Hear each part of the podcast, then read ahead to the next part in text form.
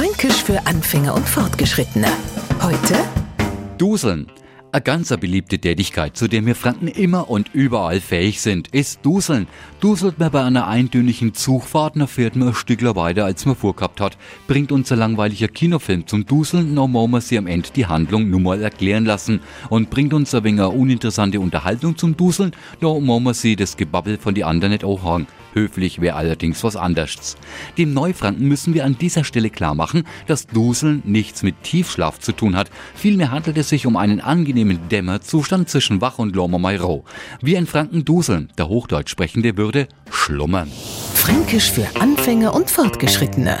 Morgen früh eine neue Folge. Und alle Folgen als Podcast auf podu.de.